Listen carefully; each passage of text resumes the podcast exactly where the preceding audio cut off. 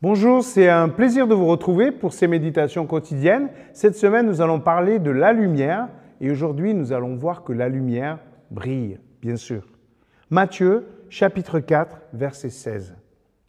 Le peuple qui vit dans l'obscurité verra une grande lumière. Pour ceux qui vivent dans le sombre pays de la mort, la lumière se lèvera.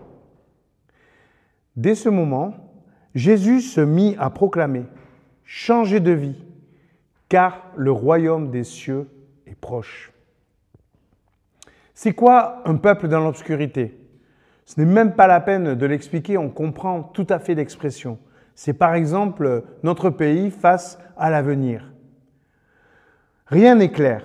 Nous sommes en face d'une crise écologique, une crise économique, une crise politique, une crise sociale, une crise identitaire.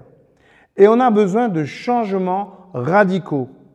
C'est cela la grande lumière dont nous parle notre texte.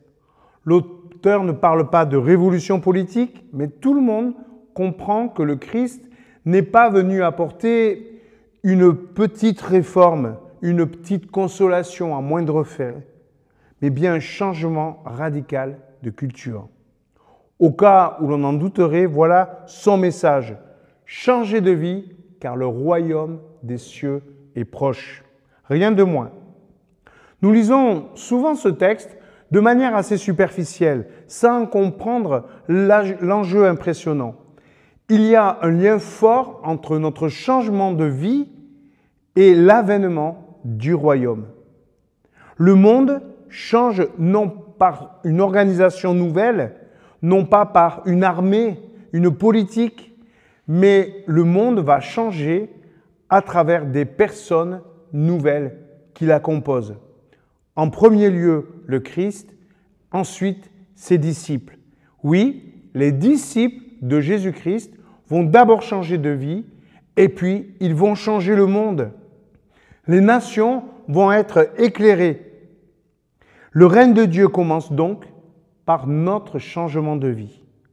Alors que nous vivons dans l'obscurité, dans le flou, nous avons été d'un premier temps éclairés par la présence du Christ. Nous sommes du coup devenus éclairants dans un monde obscur. La lumière, c'est sa qualité, elle se voit de loin, dans le noir. Pas besoin d'avoir beaucoup de lumière, elle éclaire tout et tous. Changer de vie, c'est changer le monde.